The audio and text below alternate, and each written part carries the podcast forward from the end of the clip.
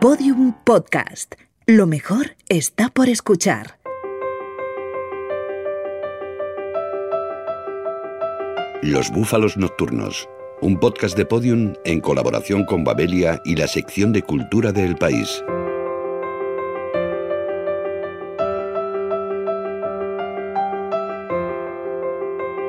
Soy Ricardo F. Colmenero, periodista y autor de Literatura Infiel de Círculo de Tiza.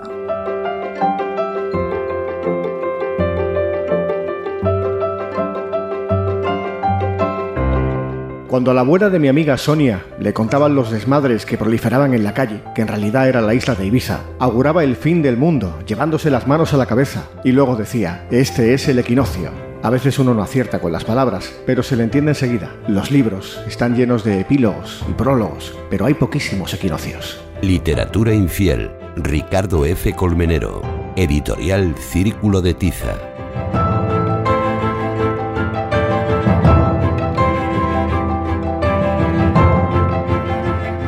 Ricardo F. Colmenero premió Julio Camba de Periodismo precisamente por las columnas que recoge su libro Literatura Infiel. Nos cuenta en él retazos de su vida a caballo entre el humor y la reflexión. Esas pequeñas piezas le sirven para hablar de amor, familia, amistad, literatura o periodismo. Un cóctel de temas que se disfruta en pequeños sorbos. La mitad es inédito, solo son para el libro porque me parecía un fraude limitarme a hacer un recopilatorio. Incluso hay relatos que no son columnas, son más largos. La parte previa a la paternidad creo que hay un relato bastante largo, ¿no? En el que hablo de la locura tras mi paso por el psiquiatra y es bastante divertido. En su momento no es divertido, pero el leído es divertido.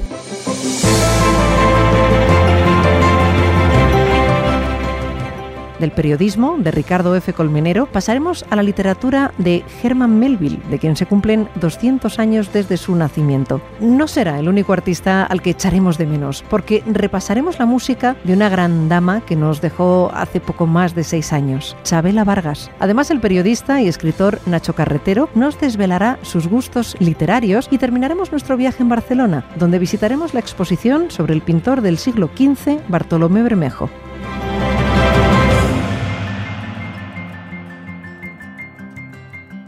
Después de morir el abuelo, la abuela Amparo debió echarse como una decena de novios. Se los echaba en Benidorm, a donde la mandó mi madre con el inserso en los 80 para pasar el luto. Entonces empezó a desaparecer durante meses. A veces se presentaba con alguno en casa y yo puteaba a mi padre con que no tenía huevos de llamarle a alguno papá. El pobre se ponía de los nervios. Luego esos hombres simplemente se morían.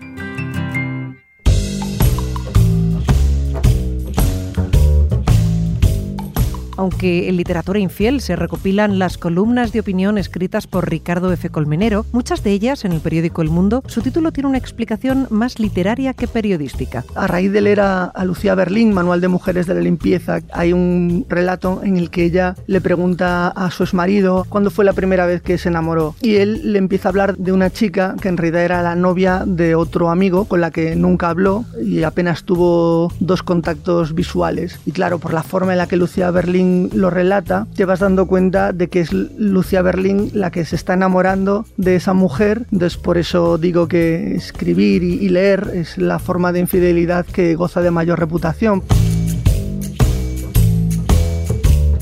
Felizmente casado y con un hijo muy pequeño que ha protagonizado varias de sus columnas, Colmenero reconoce algunas de sus infidelidades literarias y periodísticas. Lucia Berlín es para enamorarse, pero te puedes enamorar perfectamente también de columnistas mujeres que son espectaculares escribiendo, como puede ser Milena Busquets, es espectacular. Eh, el personaje en esa, no sé hasta qué punto, autoficción en También esto pasará. Bueno, he tenido muchísimos, muchísimos enamoramientos literarios, pero el más reciente es el de Milena, la verdad.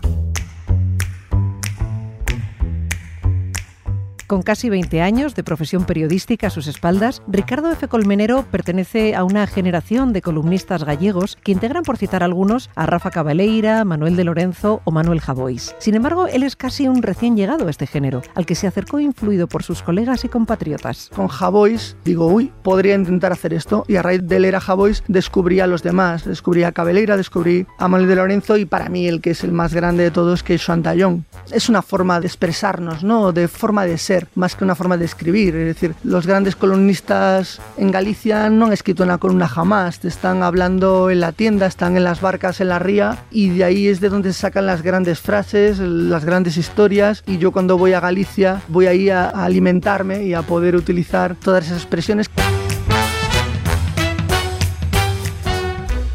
Colmenero se considera hijo de una tradición literaria y periodística que se remonta a las crónicas de Julio Camba en la primera mitad del siglo XX, en periódicos como ABC, La Vanguardia o El Sol. Cuando descubrí a Camba, que fue mucho después, también gracias a un prólogo de Javois en un libro de pepitas de calabaza, digo, caray, pero es que había gente que escribía como Javois antes de que naciera Javois. Entonces, evidentemente era algo que estaba dentro, estaba innato, estaba ahí, simplemente no, no lo sabía. ¿Por qué funciona? No sé por qué funciona, es verdad, funciona, pero no sé por qué funciona, ojalá funcione mucho tiempo porque no sé escribir de otra manera.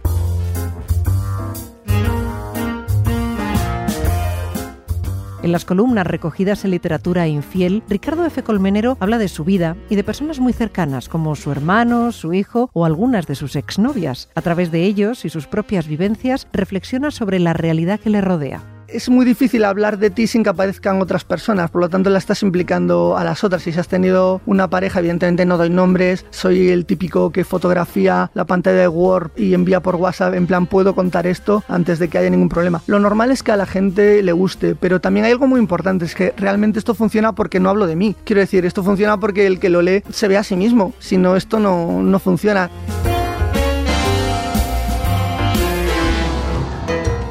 Los temas que recogen los textos de Colmenero van desde anécdotas livianas a asuntos realmente serios que le permiten abarcar un complejo y amplio abanico de emociones. Si todavía me afectara o si todavía fuera una experiencia traumática, no podría. No quiero pasar dramas. Afronto temas muy serios, la minusvalía psíquica de mi hermano o hablo del cáncer de mi padre, pero evidentemente te partes la caja, porque si yo no pudiera descojonarme de la enfermedad de mi hermano, no pudiera descojonarme de lo mal que lo pasé porque tenía miedo a ser padre, pues no lo habría superado. Entonces esa forma de reírme, pues es terapia.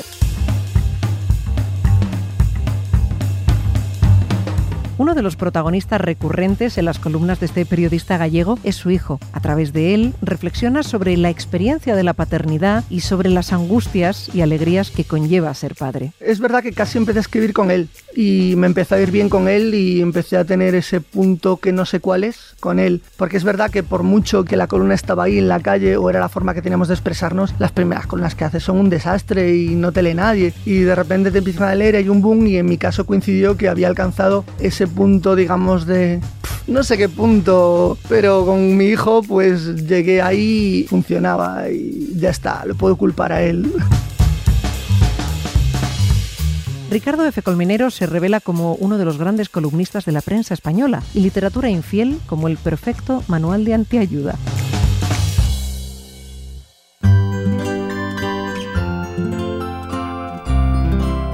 Ahora, curiosamente, vuelvo a querer ir a México, pero con la misma ambición que querría irme a la mierda. Ya no quiero ir al desierto ni nadar con un tiburón ballena. Quiero encerrarme en uno de esos hoteles en los que pueda fingir que no conozco a mi hijo durante 10 días. Cinco notas sobre Chabela Vargas con Loreto Sánchez.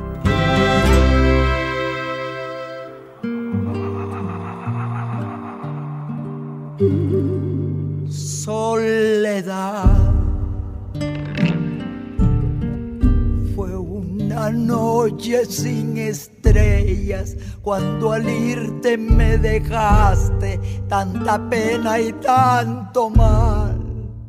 Hablar de Chabela Vargas es hacerlo de voces rotas y de vasos secos, también de represión y marginación, de soledad y de ausencias, incluso de tiranía y ternura, como ella canta en la canción que acabamos de escuchar. Este mes de abril se cumplen 100 años de su nacimiento, del comienzo de una vida que le dio tantas tristezas como alegrías, y que inmortalizó con una voz de noches mal curadas que la encumbraría lo más alto de la canción mexicana. Pero no nació como Chabela, sino como María Isabel, y ni mucho menos era mexicana, había nacido en Costa Rica. Pasó sus primeros años en la sombra fría de la indiferencia. Sus padres la escondían de las visitas por su aspecto de niño y sus reflexiones salidas de tono. Fui una niña triste, sola, no tenía el amor de mis padres, llegó a afirmar. No tardó en largarse, en dejar Costa Rica sin volver ni siquiera a mirarla de reojo. Pero la fama en México no le llegó ni pronto ni fácil. Fue José Alfredo el que descubrió una joven Chabela Vargas y su enorme talento y se convirtió en su padrino. Ella tenía 30 años habían pasado 13 desde su desembarco, y gracias a los consejos del grande de la canción mexicana, le quedaba poco tiempo para llenar los escenarios con su voz y su guitarra, haciendo de rancheras algo novedoso, algo suyo. Pero su conducta, sus borracheras en los conciertos y fuera de ellos, y sus acompañantes de cama, tuvieron tantos detractores como fervientes admiradores. Aunque hasta el año 2000 no lo mencionó, nunca ocultó su homosexualidad y se convirtió, sin quererlo, en un símbolo contra la represión. Todos me dicen el negro, llorona, negro, pero cariñoso. Todos me dicen el negro, llorona, negro, pero cariñoso. Esta canción, La Llorona, surgió de un amor no consumado con Frida Kahlo. Según dicen, ambas se quedaron fascinadas al encontrarse. La que sí llegó a materializarse fue la relación con Ava Gardner, una noche desatada en la boda de Elizabeth Taylor y Michael Todd. Y la de decenas de mujeres a las que ella nunca quiso poner nombre, pero a las que jamás negó. El amor no existe, es un invento de las noches de borrachera, alegó, y es que sus relaciones eran tan pasionales como su voz, y duraban lo que a ella le aguantaba el efecto tranquilizador del tequila. Fue este su mejor amigo y su gran enemigo. Yo amo con el hígado, el corazón no tiene nada que ver con esto, aseguró, y vivió tal cual. Ella y José Alfredo se enganchaban unas juergas de cuidado. Joaquín Sabina, que la conocería años más tarde y que le dedicó la canción por el Boulevard de los Sueños Rotos, confesó que un día la cantante le dijo, este tequila es muy malo, el bueno ya nos lo bebimos José Alfredo y yo.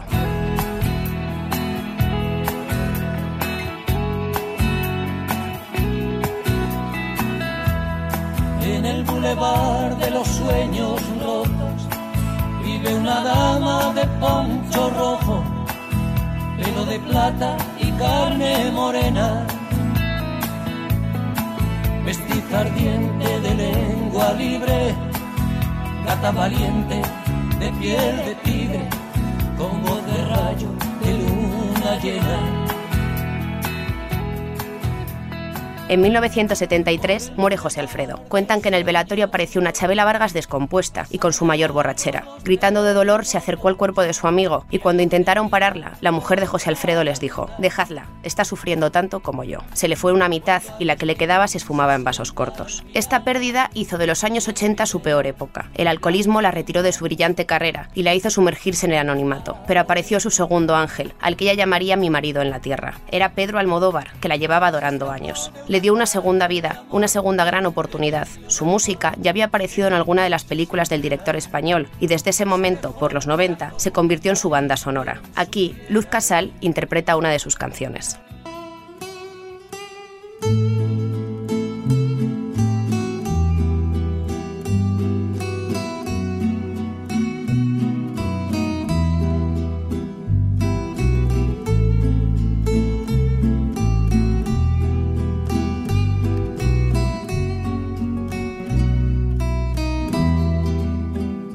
Su estancia en Madrid le dio fuerzas para volver a México como lo que era, Chabela Vargas. Fue su segunda vida profesional y la exprimió al máximo. No dejó de dar conciertos, de generar canciones. Incluso cuando la enfermedad la dejó en una silla de ruedas, ella se subía al escenario y el público tenía que mirar hacia arriba para admirar tanto talento. Su último concierto fue aquí, en Madrid, en la residencia de estudiantes. Moriría días más tarde, en México, como mexicana, lesbiana, cantante, mito, referente y con la soledad ya solo en sus letras. Le dio su último trago a la vida a los 93 años.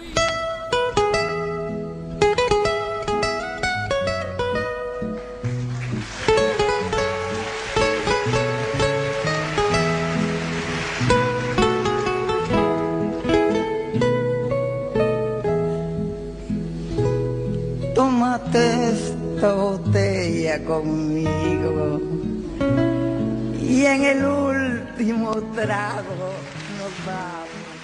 Conocí al último farero de la isla de Formentera. Confieso mi decepción al no encontrarme con Gregory Peck, de Capitán Ahab, o por lo menos alguien que en cualquier momento se pusiera a gritar ¡Por allí resopla! o ¡Izaz el gallardete! Por suerte utilizaba la palabra azimut y tras 12 años, viviendo en una tubería al pie de un acantilado con 100 metros en caída libre, acabó escribiendo faro y acantilado con mayúsculas, como si fueran personas con las que hubiera conversado. Tener que olvidarte sin que sienta que ya no me quiera. A propósito de la publicación de Benito Cereno, de Herman Melville, en el bicentenario de su nacimiento, con Diego Moreno, editor de Nórdica Libros.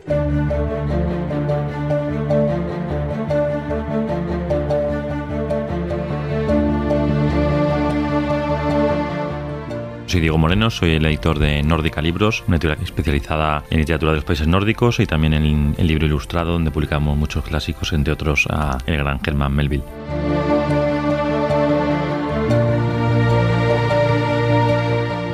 Melville es un escritor que es totalmente moderno. Queríamos recuperar uno de sus textos clásicos, Benito Cereno, que es un libro curiosamente polémico todavía 200 años después del nacimiento de Melville y ha dado lugar a multitud de interpretaciones. El propio Borges decía que eh, podía ser el mejor libro de Melville y uno de los grandes novelas de la literatura, o había detractores que decían que la novela estaba ciertamente como inconclusa con errores. Todavía a día de hoy sigue habiendo interpretaciones de un libro escrito hace tantos años.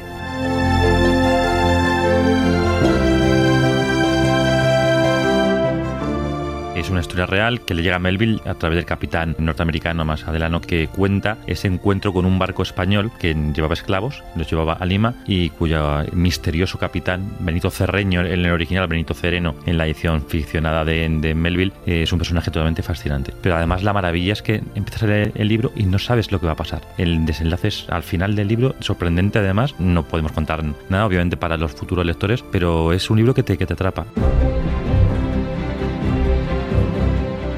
Aunque aparentemente cuenta una historia que es sencilla, a él luego le interesa la complejidad que tienen los caracteres, ¿no? Esa relación tan fascinante entre el capitán norteamericano y el capitán español, que incluso he llegado a, leer en alguna de las interpretaciones variadas que existen, que este libro lo que hace es vincular a Benito Cereno con Carlos V, como que el barco sería el monasterio de Yuste, en el que está recluido Carlos V y que los frailes negros que condicionaban su vida eran los esclavos que condicionaban la vida de Benito Cereno. Son innumerables las lecturas tan interesantes que tiene.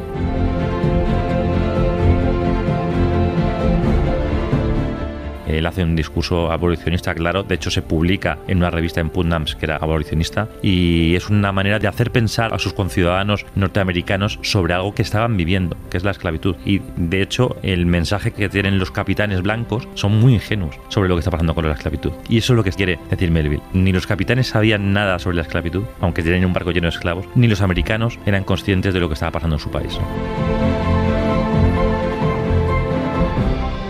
Este caso, lo que sucede dentro del buque de Santo Domingo es relativamente poco importante. Puede ser un buque o puede ser un, castillo, eso importa poco. Lo importante es que Melville quiere contar algo más. Y eso es algo que creo que para los escritores contemporáneos que siguen leyendo a Melville y siguen sintiéndose influenciados por él, tiene importancia, ¿no? El cómo la riqueza de estilo es importante, pero el llegar a, algo más y no hacerlo de manera evidente, que es lo que creo que tiene más mérito, ¿no? Es decir, esto no es fácil. Saca tu conclusión. Te cuento una historia de un barco, pero aquí hay, hay mucho más. Elige tu propia lectura. Esa es la riqueza de la literatura. 200 años y hoy también.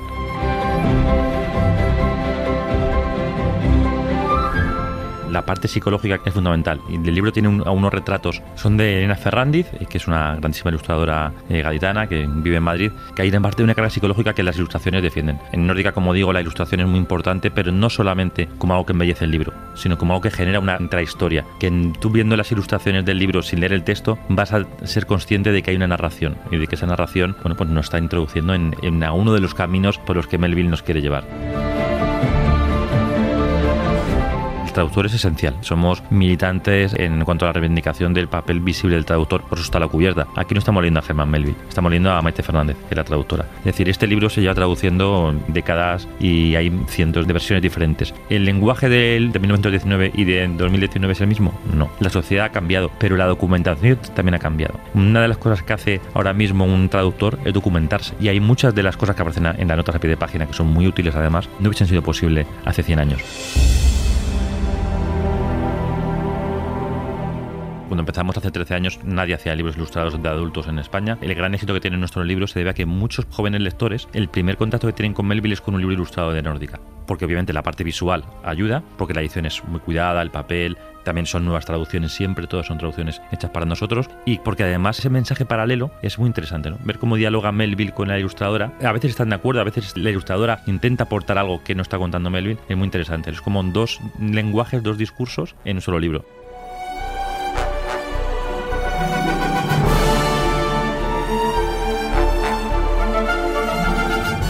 Todo el mundo conoce su novela clásica Moby Dick, que es una gran obra de gran aliento, con muchas lecturas también. Y yo recomiendo siempre acercarse a Melville de las obras más pequeñas en formato, no tanto en, calidad, que son obras maestras, como eh, la genial Barleby o Benito Cereno o Billy Wood, que son obras en las que descubrimos a un Melville más asequible, con una riqueza de lenguaje importante, pero siempre queriendo transmitir algo que te deja pensando. ¿no?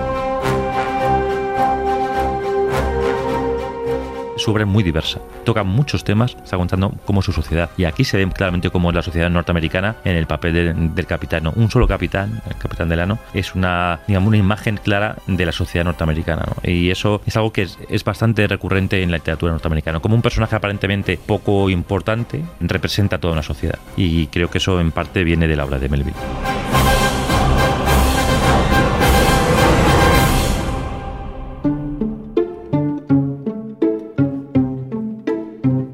Tengo que deshacerme de algunos libros. No me gustaría, pero la casa es lo que es y la estantería también. Y para que algunos entren, otros tienen que salir. No creo que sea el primero al que le pasa. El detonante ha sido la venta de la casa de mis padres. Allí es donde guardaba la que hasta ahora había considerado mi biblioteca, que ha quedado reducida a dos cajas que ahora esperan en un pasillo a que me canse de tropezar e inicie la purga.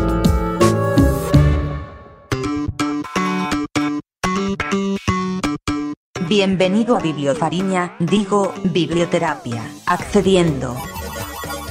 Paciente, Nacho Carretero, periodista y escritor, accediendo al cuestionario. ¿Qué libro tiene en la mesita de noche? Bueno, en la mesita de noche siempre tengo varios porque están como en cola, aunque en realidad luego me salto ese orden. Dígame uno, venga. La frontera de Don Winslow para completar la trilogía y quiero empezarlo porque es un tocho muy grande me da un poco de vértigo. ¿Cómo ordena su biblioteca? Bueno, en realidad yo no los organizo, los pongo de cualquier manera en estanterías pero es verdad que mi novia decidió que quería colocarlos por colores de los lomos y así quedaba más estético, lo cual me parece una idea estupenda. Subraya los libros. A no ser que sea un libro de ensayo de un tema que me apetece o que quiero quedarme con cosas, pero si no, no, no, lo, no los marco. Recomiéndeme un autor. Todo lo que sale de Richard Price lo leo, así que a quien le guste un poco la novela negra o policíaca o similar, es uno de los guionistas de The Wire, pues se lo recomendaría. ¿Presta libros? No, solo hay algo más idiota que prestar un libro, que es devolverlo. ¿En qué momento del día le gusta leer? Suelo leer al acostarme. Fin del cuestionario.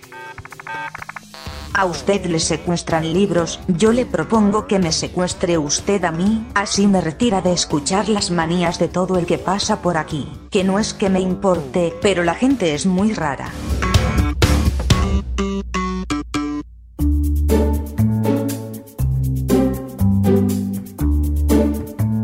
Una vez a un editor del Times le dio un infarto, pero salió adelante. Cuando regresó al diario, el reportero que redactó su nota necrológica se la mostró para que se la corrigiera. Esa noche le dio otro infarto.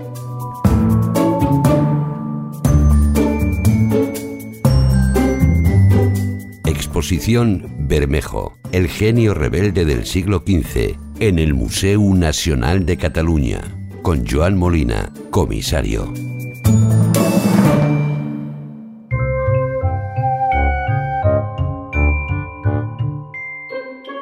Hola, estoy a Museo Nacional de Arte de Cataluña para ver la exposición que han montado sobre Bartolomé Bermejo. Antes de venir he ojeado unas cuantas fotos y con mi sapiencia pictórica deduje que este hombre pertenece a la escuela flamenca, pero no, el comisario de la muestra, Joan Molina, me saca de mi error. Resulta que era de origen cordobés, que no es lo mismo. Uno de los elementos que le identifica es esa capacidad que tiene para elaborar de una manera muy personal un lenguaje técnico que deriva de la pintura flamenca. No sabemos dónde aprendió esta técnica, si fue directamente en Flandes o fue, como pensamos últimamente algunos historiadores, en la propia Valencia, donde parece que se sitúan sus inicios, pero realmente es un maestro con una capacidad asombrosa para realizar un lenguaje pictórico de tipo naturalista que está en la línea de la gran escuela pictórica flamenca.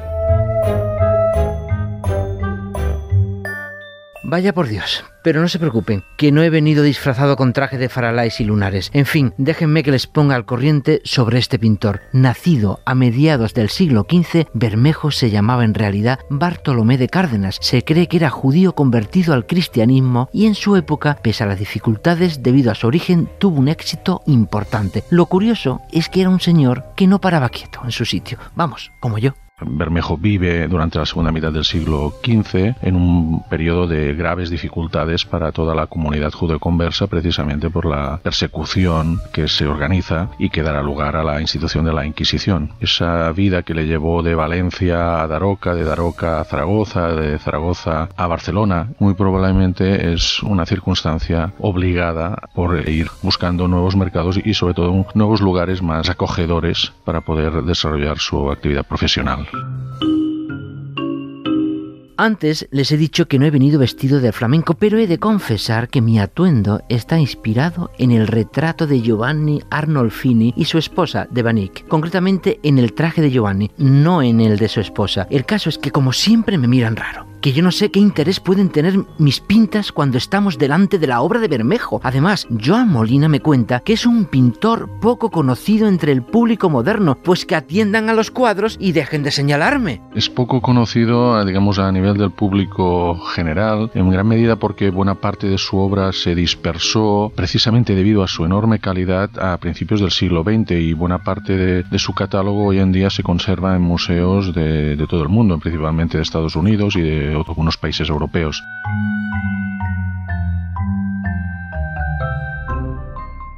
Me llama mucho la atención que Bermejo se asoció frecuentemente con otros pintores en aquellos lugares en los que se iba a vivir. Joan Molina me explica por qué no había libertad de mercado y si se establecía en una población tenía que asociarse con un maestro que estuviera afincada en ella. Esto le comportó numerosos problemas. En primer lugar porque muchos de los pintores con los que se vinculó eran pintores de una calidad mucho más baja que la suya y en segundo lugar porque todo parece indicar que era un personaje de personalidad acusada, incluso diríamos difícil. O sea, que tenía un pelín de mala leche. Eso me parecía a mí. De hecho, creo que hasta se dejó sin ejecutar algún que otro contrato para pintar retablos. Y todo porque le venía mal. Ahí, con dos pinceles. En el caso, por ejemplo, del contrato del retablo de Santo Domingo de Silos para una parroquia de Daroca, incluso a pesar de que había la amenaza de excomunión, que al final incluso se aplicó porque él decidió incumplir el contrato y marchar a Zaragoza sin acabar el retablo que había contratado.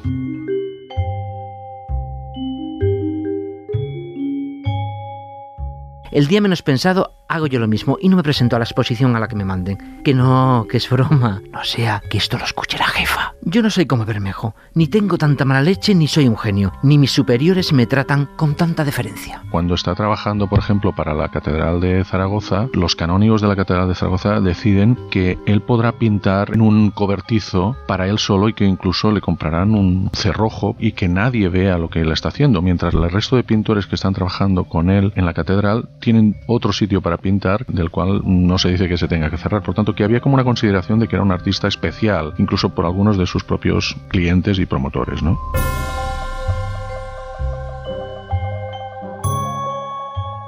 Es curioso que siendo un pintor de éxito, tras su muerte cayera en el olvido. Según Joan Molina, era un artista excepcional. Su capacidad para renovar temas convencionales, ¿no? Hay muchos elementos en este sentido que lo indican, desde una de las pinturas más famosas, la Piedad d'Esplà para la Catedral de Barcelona, para el arcediano Lluís d'Esplà de la Catedral de Barcelona, que es una piedad realmente excepcional en lo, en lo iconográfico por la gran cantidad de detalles que se alejan de las imágenes típicas de este tema.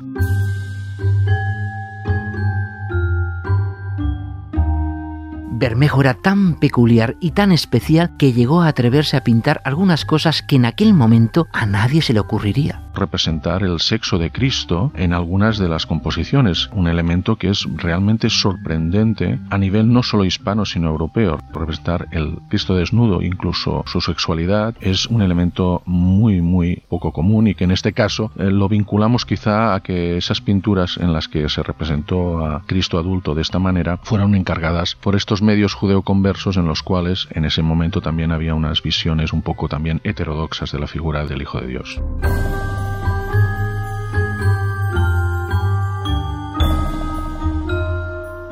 Confieso que Bermejo me ha dejado bastante flipado y no soy el único. La gente que ha venido a la exposición dejó de mirarme hace rato y solo están pendiente de los cuadros. Por cierto, esta muestra reúne 42 obras del pintor, entre ellos 21 óleos sobre tabla, que es casi la totalidad de su producción. Así que no pierdan esta oportunidad de verlos, que habitualmente su obra está dispersa en museos de España, Europa y Estados Unidos. No digan que no les avisé.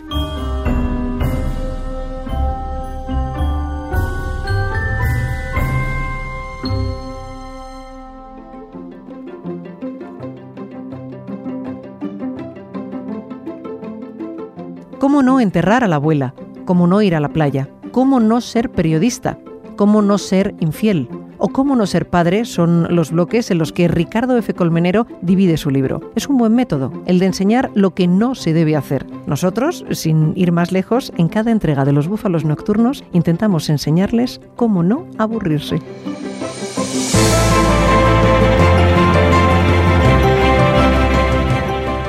A mí me agota mucho este momento que vivimos de que todo el mundo da consejos de todo, todo el mundo sabe de todo y va dando lecciones por las redes sociales. Pues yo no. Yo todo lo contrario, yo os cuento cómo no hay que hacer las cosas, cómo no ser hijo, cómo no ser marido, cómo no ser padre, cómo no ser estudiante universitario y cómo no ser periodista y cómo no ser escritor. Porque al fin y al cabo, es decir, me gusta reírme de mí mismo, contarle a la gente todos estos tropiezos y a ser posible que se rían también conmigo. Yo lecciones no voy a dar a nadie.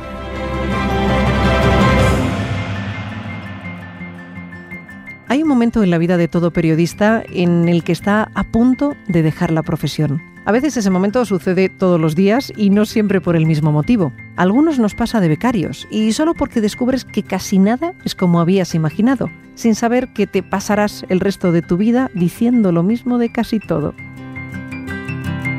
Todos los episodios y contenidos adicionales en losbúfalosnocturnos.com.